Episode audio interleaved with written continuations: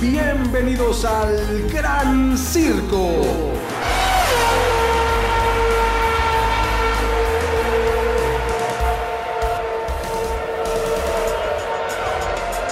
¿Cómo están? Bienvenidas, bienvenidos al Gran Circo, este espacio dedicado completamente a la Fórmula 1 y donde pues para nosotros ha sido toda la temporada un verdadero placer llevarles lo mejor de lo ocurrido. Y en estos últimos episodios aquí en el Gran Circo nos hemos dado a la tarea de mostrarles parte de lo mejor de esta temporada 2022. Mi querido César Olivares, te saludo con mucho gusto igualmente a todas las personas que nos acompañan. Igualmente Oscar, te saludo con el mismo gusto y a todos ustedes también gracias por acompañarnos en un episodio más del Gran, eh, del Gran Circo.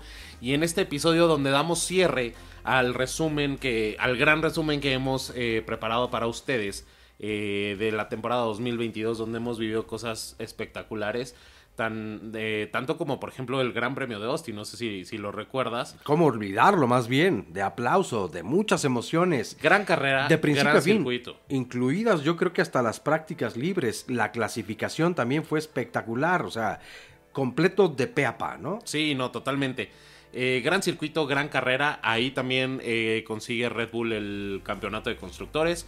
Entonces vale la pena recordar. Y bueno, también qué decir de Brasil, la polémica que se armó. Uh. También fue muy buena carrera. Sí, sí. Pero ahí hubo eh, varias eh, discrepancias entre compañeros de, de escudería. Y no solo en una, principalmente en Red Bull. Desde luego. Sí, yo creo que se detonan muchas cosas allí. Sí, las tres más importantes escuderías, cuando menos de esta temporada, tienen allí algunos desaguisados que ya estaremos recordando entonces, ¿no? Entonces, pues vamos a verlo, ¿no? Aquí están. Señoras y señores, Red Bull es campeón de constructores, es campeón mundial de la Fórmula 1 y hay mucho que festejar. Desde luego, este fin de semana tuvimos el Gran Premio de las Américas en Austin, en el estado de Texas, en Estados Unidos, y la verdad es que fue un carrerón. Es una pista o es un circuito de altas emociones y este fin de semana creo que vivimos y muchas. Mi querido César Olivares, te saludo con mucho gusto y bueno, pues también con la alegría de este festejo. ¿Y por qué festejo? ¿Por qué festejamos aquí cuando menos? Bueno, pues porque Red Bull obviamente tiene en sus manos a Checo Pérez y eso pues nos llena de mucho gusto y orgullo, ¿no? Te saludo con mucho gusto, Oscar, al igual que todos ustedes. Gracias por acompañarnos en un episodio más aquí en el Gran Circo. Y sí, hay muchas cosas para festejar. Para empezar, que tuvimos una carrera bastante interesante, llena de, de- de acción, porque también a lo largo de esta temporada hemos tenido ciertas carreras medias parcas, medias grises, como sin mucha acción. No fue el caso de, del Gran Premio de Austin en, en Estados Unidos. Este, tuvimos mucha acción y, y como bien dices, eh, Red Bull ah, por fin alcanza tan, el tan anhelado eh, campeonato de constructores que no conseguían de- desde 2013 con Sebastian Vettel y Mark Webber. Exacto. Entonces, este, pues es, es, el, el- el- cosechar todos, todos esos frutos de apostar por la dupla Checo Pérez Max Verstappen, eh, de apostar por Adrian Newey para el diseño de los coches, por aparte sobre todo tumbarle el, eh, esa racha ganadora a Toto Wolf, Mercedes y Hamilton. Entonces e- es, es una fecha importante en la Fórmula 1. Oye, y la carrera arranca eh, con un rebase inmediato prácticamente de Max Verstappen a, Carlos Sainz, perdón, eh, tomando la primera posición y nuevamente Carlos Sainz se encuentra con la mala fortuna de que George Russell se lo lleva de frente. No es la primera vez que George Russell le arruina la carrera a alguien, ¿eh? Por cierto, ya se le ha arruinado también a Checo y a otros pilotos. Eh, sí, muy lamentable lo de Carlos Sainz. Te, decía yo antes de que comenzáramos esta grabación. Pues la verdad es que yo creo que la mala suerte que Checo casi siempre traía en todos los grandes premios se la pasó, se la contagió a Carlos Sainz porque cómo le ha llovido, pero en serio al pobre de Carlos, porque lo ha hecho fantásticamente bien, la quali la hizo estupendamente bien y yo creo que era una muy buena oportunidad. Más allá de quitarle tal vez un buen puntaje o suma de puntos a la escudería de los de Red Bull, yo creo que para cosecha personal le hace falta, porque es un buen piloto Carlos Sainz, está en una buena escudería la suerte no los ha acompañado y también lo hemos dicho en otros episodios, la estrategia en algunos grandes premios por parte de Ferrari, las fallas en los pits, ha sido lo que ha acabado un poco con, con la temporada del español, pero la verdad es que lo ha hecho fantásticamente bien y ayer otra vez la mala suerte, pero también yo diría ahí un poco la mala leche porque en ningún momento es Carlos Sainz imprudente, no cambia ni la línea ni nada es Russell quien se lo lleva. Sí, quien frena tarde y se sigue de frente. En algún momento decían que algo tenía de corresponsabilidad Carlos Sainz. A mí no me lo parece. A mí me parece que es claramente solo George Russell el que se lo lleva. No, y definitivamente si vas entrando en esa curva que es tan cerrada, vienes del, arranque, eh, todos los, justamente el arranque de la carrera todos los coches se van a, juntar ahí, no puedes darte el lujo de frenar tan tarde o, arriesgar. Sobre todo la carrera va empezando. Entonces, eh, yo creo que ahí George Russell se equivoca fuertemente. y, sí, desgraciadamente se lleva Sainz, que, si bien esta temporada también empezó con errores de él, recordemos que en Australia se queda trabado en la grava, en, en, Imola eh, también se despista. Eh, ha venido reconstruyendo su confianza en el Ferrari con buenos resultados. Exacto. Este, ya se llevó su primer gran premio en esta temporada. Y además no en cualquier pista, en Silverstone. En Silverstone. Entonces, eh, el pole position, lleva, viene haciendo bien las cosas y, sinceramente para mí incluso las viene haciendo mejor que Charles Leclerc. En ocasiones sí. Y, sí da un poquito de, coraje, deja una sensación extraña el que por culpa de otro piloto, de la imprudencia de otro piloto, le arruinen la, carrera a un piloto que podría dar mucho espectáculo y, hacer las cosas muy bien. Fíjate que a mí ya George Russell no me parece ese lord, ese caballero en la pista que había mostrado en un principio y al que todo el mundo admiraba, los pilotos, me refiero a ellos, que decían, no, no, no, con George Russell nunca tienes un solo problema, es todo un caballero, sé del paso. Sí hay evidentemente una buena competencia, pero él nunca te va a masacrar, no se va a tirar. Ahora sí lo está haciendo. Yo no sé qué le está pasando, tal vez ya es un poquito la impotencia, la impaciencia de no haber cosechado grandes cosas en la temporada, porque él era el que iba, pues yo creo que todo el principio y gran parte de la mitad del año ganándole a Lewis Hamilton y dejándolo, sí, bastante más atrás. De hecho, el más regular de la temporada hasta la mitad había sido George Russell, ¿no? Porque no contaba con abandonos. El primero fue hasta Silverstone y ese fue un accidente completamente donde él sí no estaba involucrado. Pero a raíz de ese momento yo creo que ahí viene para abajo un poco George Russell que no termina puntuando. Y lo hace sospechoso, ¿por qué? Porque Carlos Sainz y George Russell justamente son los que están compitiendo por el cuarto lugar en la parrilla, ¿no? En el campeonato de pilotos. Entonces, es como si Charles Leclerc tuviera un toque con, Checo, o viceversa, digo, ahí, ahí se puede prestar a malas interpretaciones. Exacto. Y, también hay que reconocerle a Checo que aunque no, no pudo lograr un, resultado que seguramente él esperaba o que todos nosotros eh, eh, hubiéramos querido, eh, logró un cuarto lugar pero hay que aplaudirle que lo hizo con el coche a la mitad, porque eh, muy temprano, justamente en la, en la primera vuelta, hay un toque, no recuerdo con quién me parece que es con un botas. un Alfa Romeo. Así es. Este, y un. Pierde el emplate, la parte final del alerón delantero. Ajá, del lado derecho. Y a pesar de que sí se mete a pits, no, no le cambian el, frente del coche para no, no, no tardarse más. tiempo, nada más neumáticos. Eh, lo hace muy bien, aguanta muy bien a a los dos Mercedes, eh, incluso en algún momento se, se, acerca bastante a Charles Leclerc. Entonces, una gran carrera de Checo. Terminó a siete milésimas, casi ocho, pero a siete milésimas solamente. Yo creo que una vuelta o dos vueltas más y le da alcance Checo Pérez a Charles Leclerc. Y, que venía, por cierto, Charles Leclerc eh, gastando más las llantas porque venía justamente huyendo de Checo. Y Checo en un momento se empezó a, alejar nuevamente de Charles Leclerc porque también venía guardando las llantas al final. Algo que no es rescatable es la maniobra que Stroll tuvo con, con el rey de España, con Fernando Alonso, que, no, no me digas que, de verdad sí me daba algo, porque yo dije, aquí le puede pasar algo a nuestro rey. De, verdad, Fernando Alonso. Yo, yo sí, sí quisiera que la FEA hiciera algo con este tipo de pilotos, porque no puede ser que Nicolás Latifi y Lance Stroll, y los digo puntualmente, Nicolás Latifi ya se va, pero Lance Stroll sigue. Eso no es posible. ¿Cómo puede ser que tenga maniobras así en carrera? Por es, Dios santo. Es increíble cómo le cambió la trayectoria, ¿no? Y se mete otra vez. Al último segundo.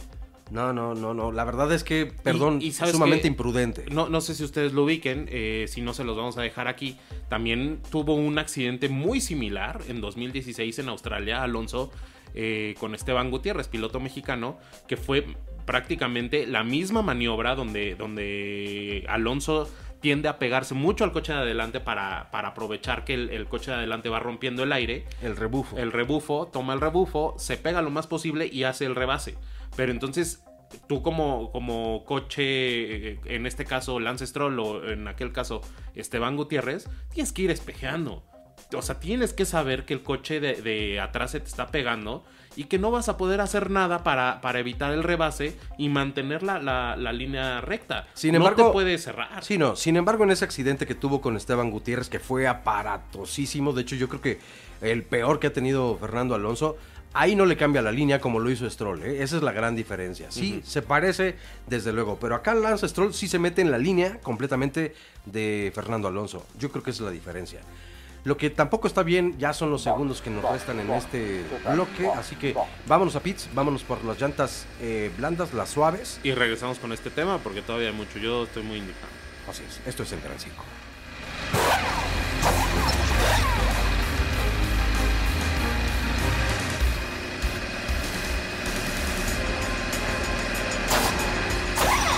Y señoras y señores, este fin de semana tuvimos el Gran Premio de la Ciudad de México en el circuito de los hermanos Rodríguez. Una carrera que la verdad es que yo creo que brilló por su ausencia o brillaron por su ausencia las emociones. Hubo algunas, sí, pero el día de la carrera específicamente me parece que se queda pues un poco corto el Gran Premio de la Ciudad de México, pero ya lo iremos platicando. Como bien dices, tuvimos recientemente el Gran Premio de la Ciudad de México y coincido totalmente contigo. Faltó esa emoción, faltó, faltaron esos rebases, esa adrenalina eh, característica de, muchos circuitos de la Fórmula 1 y, y incluso también hemos tenido esos momentos emocionantes en otras carreras, en otras ediciones, en otros años en la Ciudad de México. Sin embargo, este 2022 muy, muy, muy plana la carrera, muy, muy plana. Yo creo que la mayor parte de las personas que vivimos aquí en México, pues teníamos el deseo, la emoción, la esperanza o la expectativa de que Checo lograra un mejor lugar que el tercero. El podio para quienes no conocen hasta este momento los resultados de la carrera fue Max Verstappen en primer lugar, Lewis Hamilton segundo lugar y Checo Pérez en tercer lugar. Se repitió exactamente que el año pasado el mismo podio igual. Eh, y le faltó, sí, brillantez, garra, eh, pundonor, emoción. No hubo esos rebases que en otros momentos. A ver, yo voy a decir, no en defensa, sino más bien haciendo un análisis del circuito del autódromo de los hermanos Rodríguez. No es el circuito o el autódromo que se especialice en grandes rebases, en grandes emociones. Es un buen circuito a secas, a mí me lo parecería. Y no quiero demeritarlo ni mucho menos, pero compararlo con otros. Venimos, por ejemplo, una semana más atrás de un gran premio en Austin, el Gran Premio de las Américas, donde allí sí que se vivieron emociones mil, ¿no? Por todas partes, en todos los sectores de las pistas, en todos, en todos los lugares de la parrilla. Ahí se viven muchas emociones y si lo comparas un poquito con ese, no hay nivel. Nada más se queda muy abajo este Gran Premio de casa, pero teníamos esa gran expectativa o ilusión de que Checo llegara cuando menos a ser el 1-2.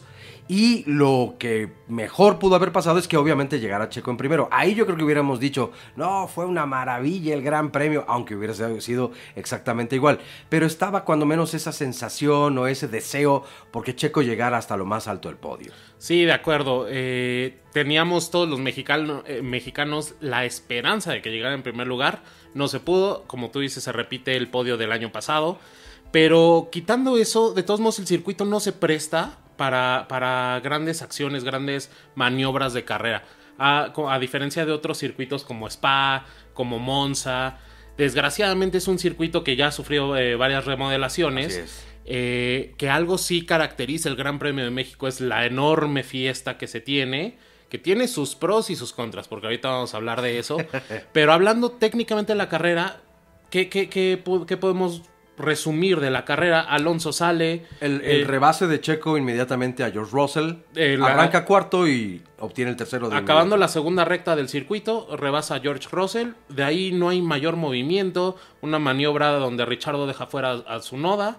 Eh, McLaren se arriesga con Richardo a cambiar neumáticos blandos. Blandos. Rebasa y Le hace. funciona bien. le funciona muy bien. Tanto que lo lleva a ser el piloto del día. Con todo y una penalización de 10 Así es, segundos. así es. Pero fuera de eso, no hubo absolutamente nada más. Los Ferraris, nadie supo dónde quedaron. Los dos Ferraris Desaparecieron. totalmente, no tuvieron rendimiento, le sacaron minutos.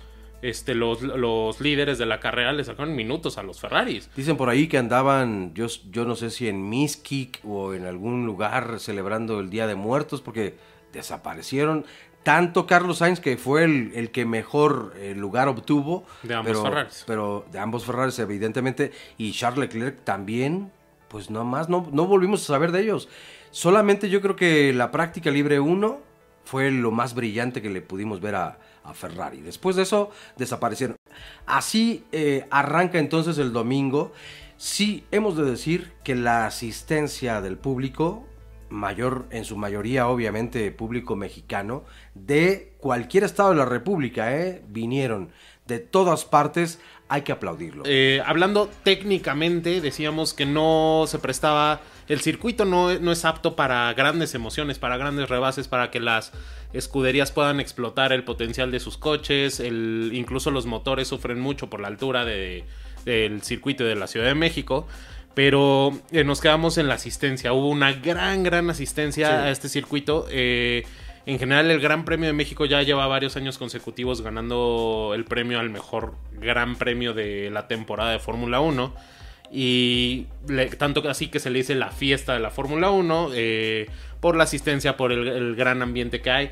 Pero eso también implica ciertos pormenores que incluso ya algunos pilotos se quejaron, ¿no? que los empezamos a ver yo creo que a partir de este año. Es decir, en otros años que se ha llevado a cabo esta prueba no lo habíamos siquiera sospechado. De hecho, habíamos aplaudido el gran comportamiento de la gente, cómo respetaban todos los tal vez sitios o los límites, en fin, yo creo que había sido muy bien y a partir de este año se dan ciertas notas que no son nada gratas de confesar, de aceptar, bueno, ni modo, lo tenemos que aceptar, a veces así pasan las cosas. Por ejemplo, se queja Pierre Gasly que le abren la mochila.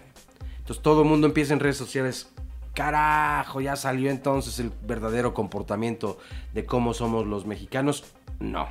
Esto se puede dar en cualquier tipo de persona. Y eso tiene que ver más bien con la educación o la falta de la misma. Y yo creo que a eso acusa.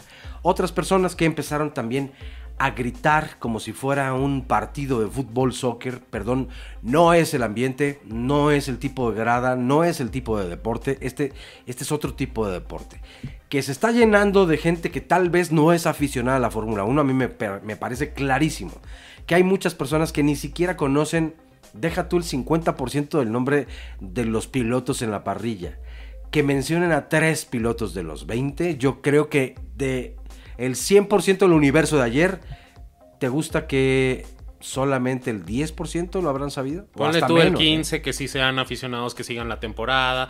Y, y esto no es como, ay, entonces si no eres aficionado de Hueso No Colorado vayas. no puedes entrar a la Fórmula 1. No, no, claro que sí, el chiste es que crezca la afición, pero el chiste es que si la afición crece, se informa, sigue las carreras, comporta. se comporta, aprende cómo se debe comportar, porque incluso eh, Lando Norris, eh, me, eh, me encontré una nota por ahí muy, muy interesante, donde Lando Norris dice, está bien que la gente te pida autógrafos y todo, pero, o sea, hay veces que son muy invasivos, hay veces que se te enciman, hay veces que... Y, perdón, los invito a ver videos en YouTube de los paddocks de otros grandes circuitos, eh, donde los pilotos andan caminando como cualquier otra persona y aquí en México es el único lugar donde tienen que andar con seguridad, donde tienen que andar con guardaespaldas, porque la gente no se controla, porque la gente, eh, su afición, y, y- y pongo afición entre comillas porque Sí. hay mucha gente que no sabe ni quién es, pero, es como- foto y quiero un autógrafo y... Como todo el mundo se está tomando la foto, yo también quiero. Ajá, y, Y, no sabes que- ni qué es. Oye, están repartiendo, pero madra- o sea, Sí. yo también quiero. Claro, o sea, y, perdón que lo diga, pero creo que la afición de la Fórmula 1, por lo menos aquí en México, no necesita ese tipo de gente. No, no. O sea, es más que bienvenido a la gente que se quiere interesar en la Fórmula 1, pero pues entonces que se ponga a ver las carreras, que se ponga a, a- a ver este piloto es mi favorito, a saber cómo funciona la Fórmula 1, porque en muchas situaciones entorpece el funcionamiento del, del espectáculo. Desde luego. Eh, es eh, llegan los coches al, al final del Gran Premio de México, eh, van a entrevistar a Hamilton y en el Foro Sol con todo con todo ese aforo eh, lo empiezan a buchar. Hasta el mismo Checo Pérez le- le- les hace la seña de oigan, por Dios santo. Y mira que rival de Checo Pérez. O sea, Sí, y, desde y luego. hay, hay rivalidad entre ellos. Este, pero no puede ser que, que la gente se comporte así. O pues, no debería ser. Yo, yo creo que es una copia de lo que ocurre un poco en el Gran Premio en los Países Bajos, porque la marea naranja, los apoyadores eh, o, o seguidores de Max Verstappen, entonces comienzan con este juego de abuchar, porque, ah, en Silverstone abucharon entonces A Max. a Max Verstappen. Le responden en Países Bajos. Ahora, como aquí arropamos también mucho a Max Verstappen, entonces México también abucha a Lewis Hamilton. No, no se trata de eso. No es eso, no está bien, no es, no es lo más padre, no le va a dar más ambiente. Oye, trátalos bien, no tienen que llevar seguridad o guardaespaldas. La verdad es que controla tu paddock. Tan es así que la FIA ya está entonces eh, siguiendo la recomendación de varios de los pilotos que hicieron estas declaraciones. Oye, es un exceso la cantidad de personas que ya hay ahí y además no solamente la cantidad de personas, sino las facultades que tienen todas esas personas de llegar hasta ciertas áreas donde sí ya nos sentimos un poco invadidos. Y tienen toda la razón. Y señoras y señores, este fin de semana que acaba de pasar tuvimos carrera en Sao Paulo, en Brasil, el Gran Premio de Brasil, en el circuito de Interlagos, donde de principio a fin hubo sorpresas por todas partes, emociones por todas partes y decepciones muy importantes por todas partes también. Así que hoy hay un apretadísimo episodio aquí en el Gran Circo, episodio 46 por cierto, donde ojalá podamos cubrir todo lo que queremos, de todo lo que queremos hablar. Mi querido César Olivares, ¿cómo estás? Te saludo con mucho gusto, igualmente a todas las personas que hoy aquí nos acompañan. Muy bien, Oscar, muchas gracias. Los saludo con muchísimo gusto, al igual que a ti, Oscar. Y un fin de semana lleno de polémicas, de controversias, totalmente inesperado, eh, partiendo desde una quali el día viernes, eh, donde impensable que un Haas obtuviera la pole position. Kevin Magnussen se hace de la primera pole position en toda su carrera. eh, que, que la verdad nos da, nos da mucho gusto porque finalmente me es, un, sí. es un logro, es un mérito bien, bien, este... Ganado. Bien ganado, bien trabajado. eh, pero totalmente impensable que, que- que un Haas partiera en la primera posición para el sprint race. Recordemos que este, esta fecha en particular, este, esta carrera en el calendario de la Fórmula 1 tenía sprint race. Así es.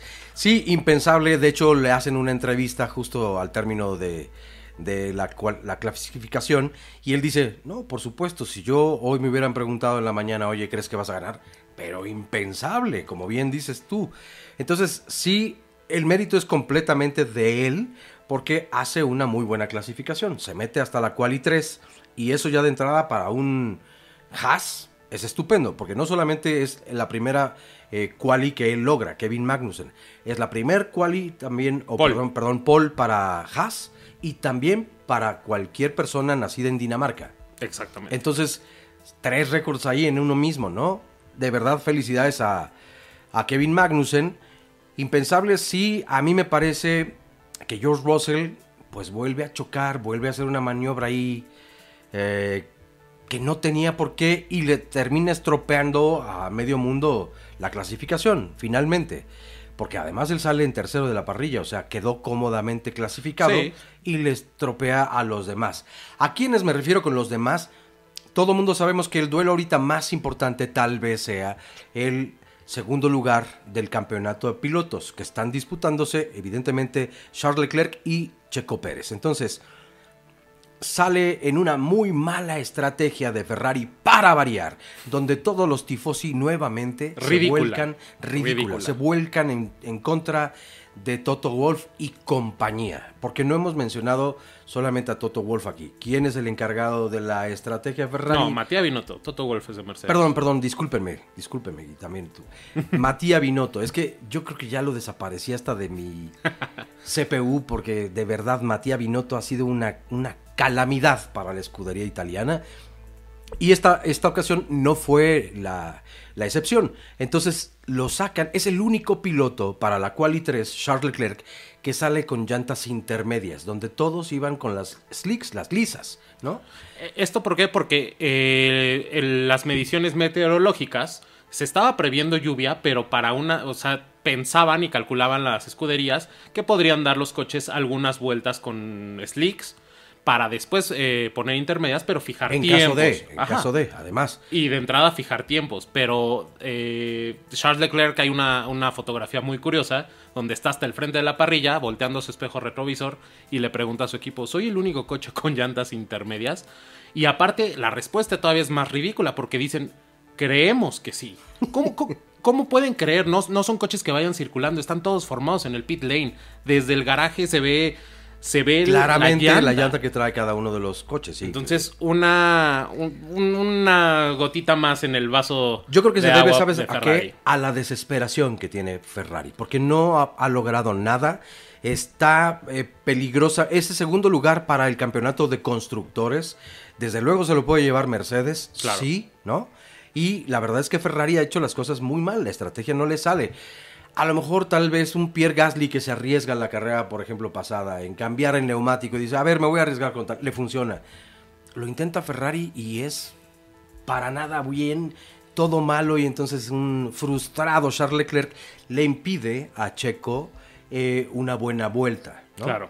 Entonces hace eso que el piloto tapatío no cronometre bien para la, la quali 3 y termina pues llevándolo hasta la novena posición. Es. Porque enseguida entonces eh, George Russell de Mercedes eh, se despista y ahí tiene entonces el se queda problema. atorado, ¿no? En la grava. En la grava, que él mismo yo creo que tiene ahí una maniobra donde provoca que se quede enterrado el coche en la grava, en la leca, y ya no puede salir más de allí. Y entonces, primero se detiene la carrera momentáneamente. Checo lo intenta eh, un poco, pero se da cuenta que ya es muy difícil. Ahí sí la lluvia ya era mucho más difícil de controlar. Entonces, también lo intentó creo que Lewis Hamilton y finalmente no lograba nada y la carrera entonces se da por terminada, o la clasificación más bien.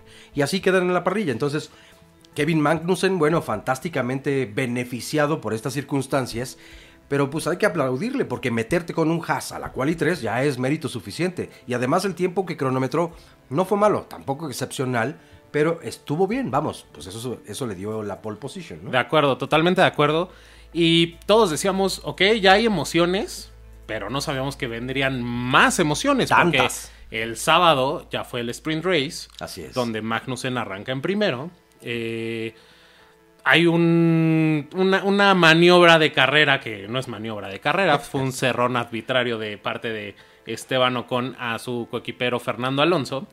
Eh, donde lo saca Sí, de, sí, de- de sí, la pista, incluso le patina el coche y Esteban Chocón. hay un pequeño toque para más adelante en la recta principal. eh, Alonso, ahí sí podría ser un poco un error de Alonso. Se pega mucho agar- intentando agarrar el rebufo y le vuela eh, la llanta eh, derecha de atrás de Esteban Ocon. Le vuela el alerón a Fernando Alonso. Pero eso es interesante, pero los lo más interesante son los mensajes de radio porque un Alonso ya muy molesto, muy fastidiado de la situación que ha estado viviendo en el Alpine toda la temporada, de un motor que no rinde, que no tiene fiabilidad, que por fin las últimas carreras ha estado muy bien y se ve arruinada la- el, el sprint race por algo así, sobre todo porque los dos estaban en buena posición para sumar Sí. puntos y aventajar a McLaren. Eh, la- el mensaje de radio es otra vez nuestro amigo nos, nos me- me- perdimos el alerón delantero gracias a nuestro amigo. Entonces, eh, desde- esto no, no- nunca vamos a estar a favor de esto. Las redes sociales se volcaron en, en insultos a Esteban Ocon por, por la maniobra, pero también hay que ser honestos. Ocon ya lleva un historial de afectaciones a sus coequiperos Sí. grande, bastante grande. Y Checo, Checo Pérez es es testigo de ello, exacto, sí. entonces ahí hubo el segundo dilema del fin de semana, porque no puede ser que Alpine no, pueda poner orden en, sus equipos. Ahora, eh, lo, curioso es que de todos modos Alonso perdió 30 segundos por la, porque tuvo que parar a Pitts y quedó arriba de Esteban Ocon. Y en la carrera también quedó arriba de Esteban Ocon. Entonces, Alpine, ¿qué otra prueba necesitas para entender que Ocon no es el piloto al que debes proteger más. Y aguas que ahí te viene Gasly, que tampoco es una moneda sencilla ¿eh? de intercambio. Eh, ustedes nada más recuerden todas las declaraciones que hizo en contra de Checo Pérez y ni siquiera eran coequiperos. De escuderías primas sí, pero estuvo dando lata constantemente. Entonces, el tema que tiene Alpine para la próxima eh, eh, temporada con estos dos pilotos franceses, la verdad es que sí se augura pues en tormentoso, cuando menos, ¿no? Sí, de hecho, eh, las declaraciones de un Fernando Alonso ya como... Harto. Harto, ya como frustrado de no poder hacer nada, lo único que dice es, queda una carrera más y por fin se va a acabar esto. Entonces ya se, ya se cansó de lidiar con Ocon, ya se cansó de lidiar con Alpine. Y obviamente, por lo que ya eh, platicamos en, episodios pasados de, la novela de Oscar Piastri, Esteban Ocon, Fernando Alonso y Alpine, eh, Alpine ya no tiene interés en facilitarle las cosas a Alonso, a pesar de que es el que más puntos le puede generar. Sí, sí, sí. Tan es así que, perdón, le cambian el piso primero a Esteban Ocon antes que a Fernando Alonso, cuando Fernando Alonso todo el tiempo está arriba de Ocon. Así son las cosas en la Fórmula 1, no es el primer caso ni será el último. Que por cierto, Oscar Piastri finalmente ya es liberado para eh, practicar con el equipo de McLaren para la próxima temporada. Entonces, bueno, eso, eso en la novela que tú comentabas, nada más había que precisar ese dato. Y señoras y señores, este fin de semana tuvimos Gran Premio, el Gran Premio de Abu Dhabi en el circuito de Jazz Marina. Y no solamente tuvimos Gran Premio, tuvimos y esto sí lo voy a decir con cierta tristeza y congoja, porque tuvimos el último gran premio de esta temporada 2022. Y eso pues nos inunda de tristeza, ¿por qué? Porque se acaba la temporada, porque tendremos entonces un espacio enorme de días, de varios días en donde no tendremos Fórmula 1. Habrá mucha información, desde luego, y el Gran Circo estaremos aquí cada episodio, pero ya no tendremos más. Se termina esta temporada 2022 con los resultados que ya sabíamos y algunas otras sorpresas. Mi querido César Olivares, te saludo con mucho gusto, igualmente a todas las personas que hoy nos acompañan aquí. Muchas gracias, Oscar. Eh, los saludo a todos ustedes con muchísimo gusto, al igual que a ti. Y sí, efectivamente, ya fue la última carrera de la temporada, ya se nos fue la temporada. Habrá que esperar pues varios meses para eh, que, inicie la temporada 2023 que, que, que, como siempre llena de expectativas, sobre todo por cómo acaba la temporada 2022, si bien no fue el final de temporada de la 2021 que tuvimos, donde nos dejó a todos con los nervios de, punta. Eh, aquí ya estaba todo mucho más definido desde Suzuka, que es que Max Verstappen eh, obtiene el título de campeón del mundo de pilotos. Y en Austin, eh, Red Bull consigue el de constructores. Sin embargo, eh, estaba pues el duelo entre Alpine con McLaren. También. Ferrari con Mercedes al final. Ese también estaba cerradito. Y en cuanto a pilotos, pues el, subcampeonato, que era entre Checo y Charles, Leclerc.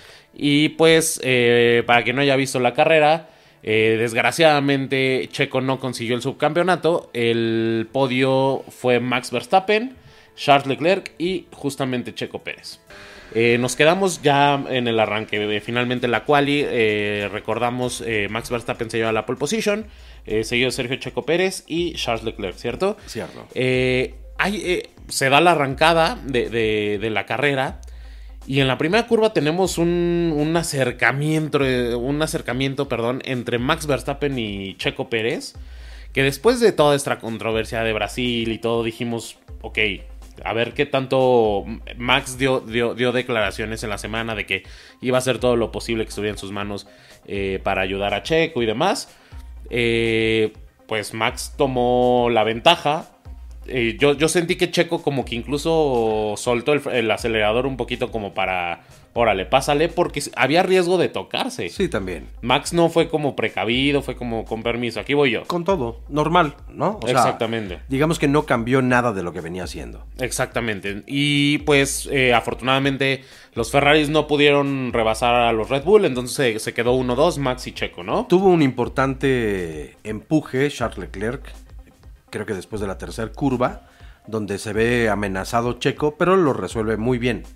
Pero, sin embargo, también hay un incidente porque Carlos Sainz en la arrancada pierde un lugar y entonces lo intenta recuperar y le provoca a eh, Lewis Hamilton que salga de la pista y entonces estos este, reductores de velocidad, bananas o como les quieran llamar, estos topes, hace que pegue un buen brinco el coche de Lewis Hamilton y se afecta o se ve dañado el fondo plano de su coche. Entonces, no le provocó un daño muy serio, pero la verdad es que en el rendimiento ya no anduvo igual. Cuando menos el coche de Lewis Hamilton, no. Empezó a bajar y, se marcó una diferencia en, contraste con el Mercedes de George, Russell. Definitivamente empezó a, bajar el rendimiento. Este, que más adelante Lewis Hamilton se retiraría por un problema hidráulico, porque incluso la pantalla del volante se volvió un poquito loca. Eh, entonces se retira. Pero muy curioso eh, esta curva y esta maniobra que mencionas, porque fue exactamente la misma maniobra que tuvo con Max Verstappen el año pasado, Lewis Hamilton. Es decir, en esa curva en Abu Dhabi, eh, Hamilton no cede nada, avienta el coche, por más que ya le hayan ganado la posición en la, en la, en la temporada pasada, Max Verstappen se la ganó, aquí se la gana Carlos Sainz y de todos modos, eh, Lewis Hamilton se sale, y adelanta de una manera ilegal, porque finalmente está cortando camino. Incluso es algo que reclama Carlos Sainz por radio. Eh, lo, legítimo hubiera sido que le devolvieran la posición, sin embargo, eh, nadie le dice nada a Hamilton. Eh, los comisarios de carrera dicen que investigan y que no, que no, no procede, ninguna penalización.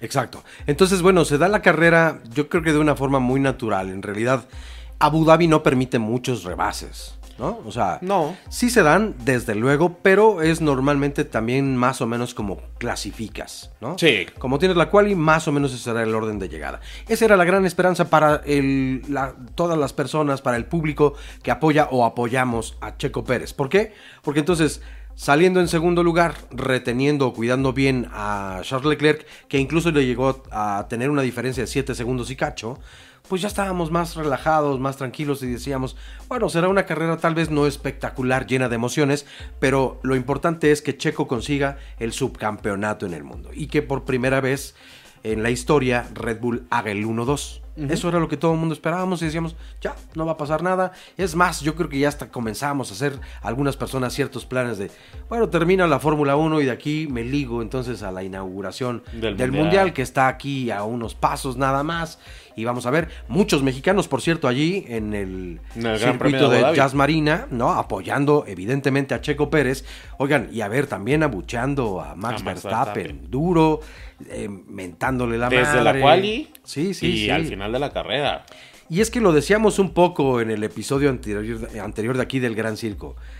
Tú juegas de verdad con un mexicano, o sea, nos vamos a entregar porque así somos. Somos buenos anfitriones, somos personas que abrimos nuestro corazón fácilmente y te puedes ganar nuestra confianza casi con nada.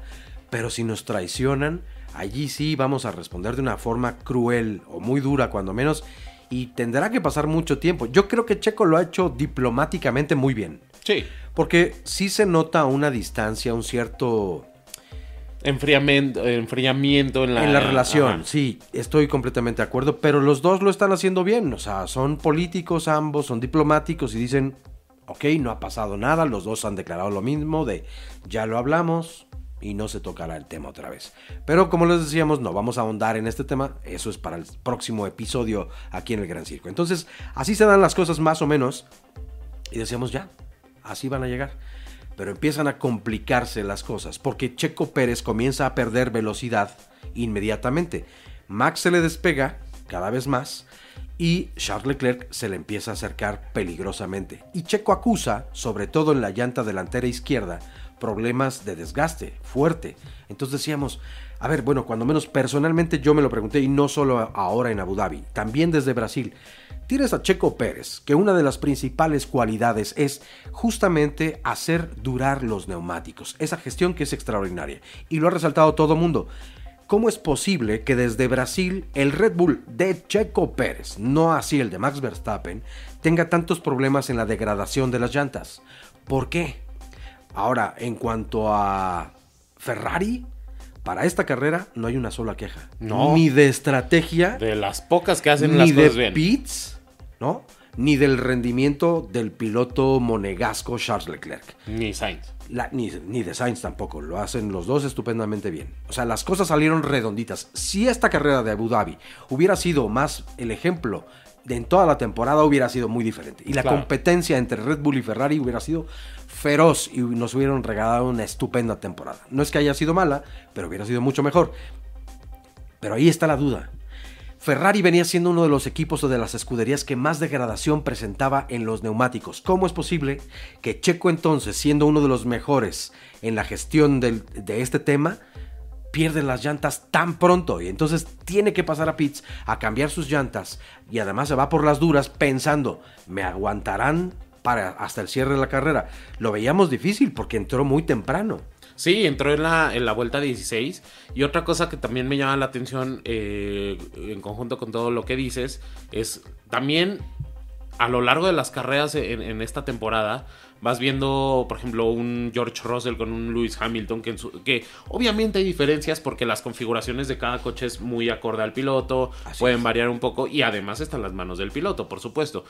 Pero en general los coches más o menos conservan el mismo rendimiento. Tú ves a un Carlos Sainz con un Charles Leclerc y no es como que de repente eh, Leclerc le saque 8 o 10 segundos a Sainz. O sea, van más o menos parejos los Mercedes, en general todos los coches. Pero por ejemplo aquí Verstappen vuela, aquí particularmente en Abu Dhabi, y Checo le cuesta mucho trabajo.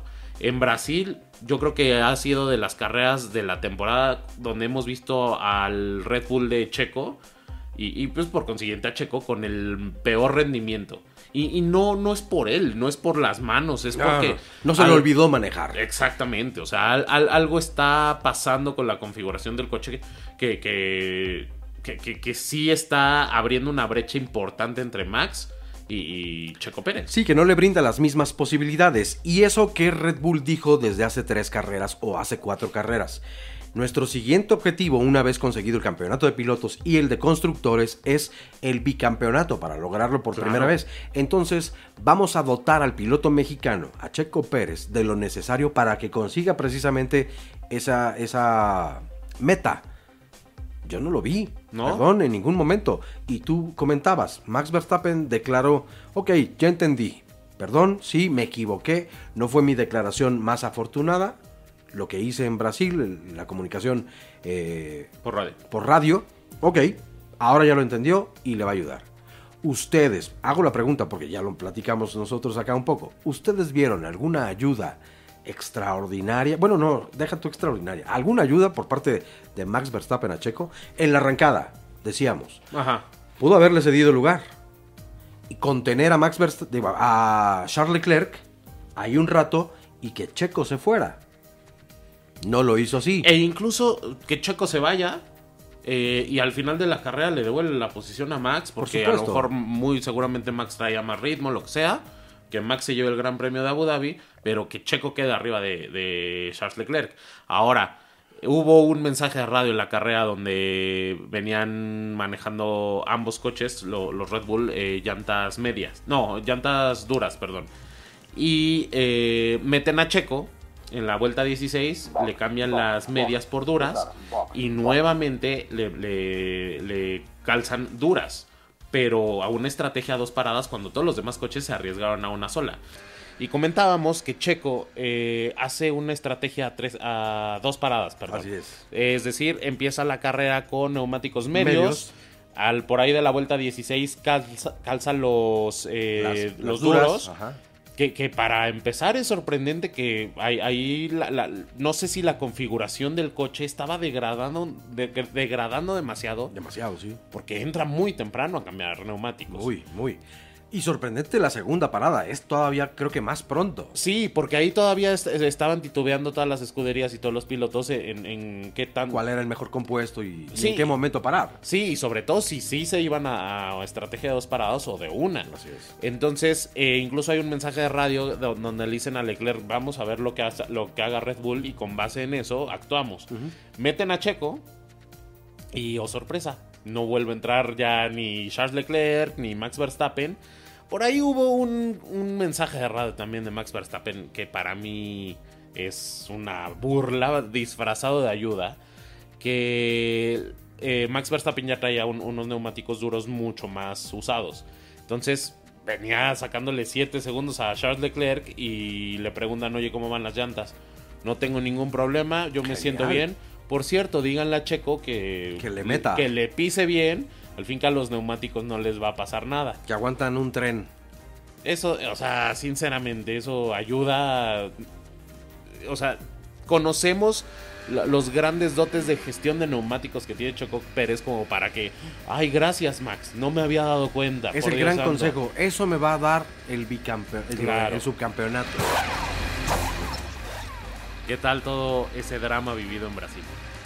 Pues la verdad es que sigue resonando todavía y tendrá muchos más ecos. Yo creo que para la próxima temporada seguiremos hablando o se seguirá hablando de todo lo ocurrido. A ver, a ver en qué termina o de- este se da el desenlace de esta de este como le dirían los españoles culebrón o teleculebrón. Y de hecho vamos a las primeras las primeras carreras de la siguiente de la siguiente temporada 2023. Vamos a ver los estragos de qué, qué- qué, eh, tan afectada quedó realmente la relación entre Max Verstappen eh, con Checo Pérez o Checo Pérez con Red Bull. En, en fin, o sea, es un tema que va a dar mucho todavía para Sí, hablar. por supuesto. O no puede ser solamente esa la única opción. A lo mejor los dos tienen una gran madurez, liman asperezas y la próxima temporada arrancan con todo y compitiendo entre ambos. Ojalá fuera así. Ojalá fuera así para que finalmente salgan los dos beneficiados. Sobre todo eh, Checo Pérez pueda aspirar al título. No, pero ¿sabes quién seríamos los más, los más beneficiados? La afición. Todos ustedes también. Exactamente, toda la visión que nos corresponde. Bueno, Bueno, pues ya se nos fue el año. Eh, nosotros eh, vamos a tener episodio ya en 2023. El 2022 se acaba. Eh, les queremos agradecer muchísimo el permanecer todo un año con nosotros en este primer año del Gran Circo. Por supuesto, gracias a todos ustedes, gracias a sus comentarios. Va a haber temporada 2 del Gran Circo. eh, que va a cubrir toda la temporada 2023 de Fórmula 1. Va a haber muchísimas sorpresas, por favor estén súper al pendiente. Va a haber mucho contenido nuevo. Entonces no olviden suscribirse a nuestro canal de YouTube, darle a la campanita, eh, seguirnos en redes sociales. Estamos en, eh, como arroba el gran circo punto podcast en Facebook, Twitter, Instagram y TikTok. Y no se olviden de que cada martes a las 6 de la tarde nos estaremos viendo aquí eh, en el Gran Circo y también nos pueden escuchar en dónde. Apple Podcast, Google Podcast, en Amazon Music y por supuesto en Spotify, donde también nos pueden ver. Oigan, y yo me uno a la felicitación por este año nuevo, este, bueno, este año nuevo que viene y despedir, pues con muchísimo agradecimiento a ustedes principalmente por eh, pues permitirnos llegar a su computadora, a su teléfono móvil, a su tableta, a cualquier aparato donde pues llegue la señal del gran circo, de verdad que nos hacen sentir eh, completamente plenos y felices. Y ha sido de verdad un gran año, un gran año gracias a ustedes y a su confianza y ojalá contemos entonces con la misma también la próxima temporada. Y bueno, que no se despeguen porque apenas unos días después y arrancamos como bien dice mi querido César. Entonces bueno, que tengan un muy feliz año nuevo y que se les cumplan todos los deseos.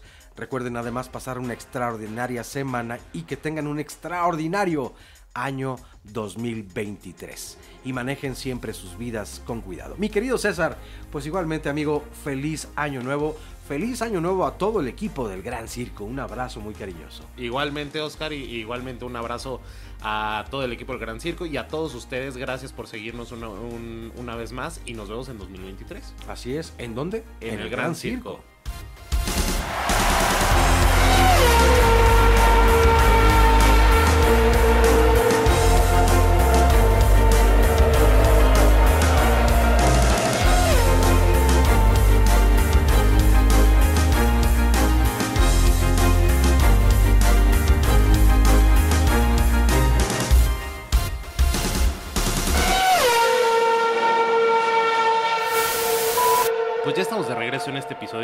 Gran Circo y nos quedamos eh, con el percance de Alonso.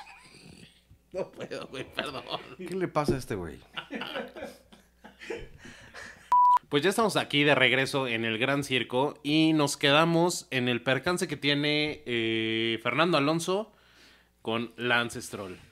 Es, eh, digo, eh, ya, ya vimos el, el- el choque como tal. A raíz de este choque, el coche de Alonso queda sentido. Y de hecho trae muchas partes ahí como... ¿Qué te ríes? Te, te- te empiezas a reír, güey. Dije que- No me reí, Porque güey. además dices, queda como sentido y yo supongo que así dijiste. "Mm, Ya no corro. No me reí, güey. Pues te vi así como, No mames. queda sentido así. Ya, güey, Yo con él ya no corro. Vamos a distraernos Estoy porque si muy no- sentido contigo. Y punto. Y punto.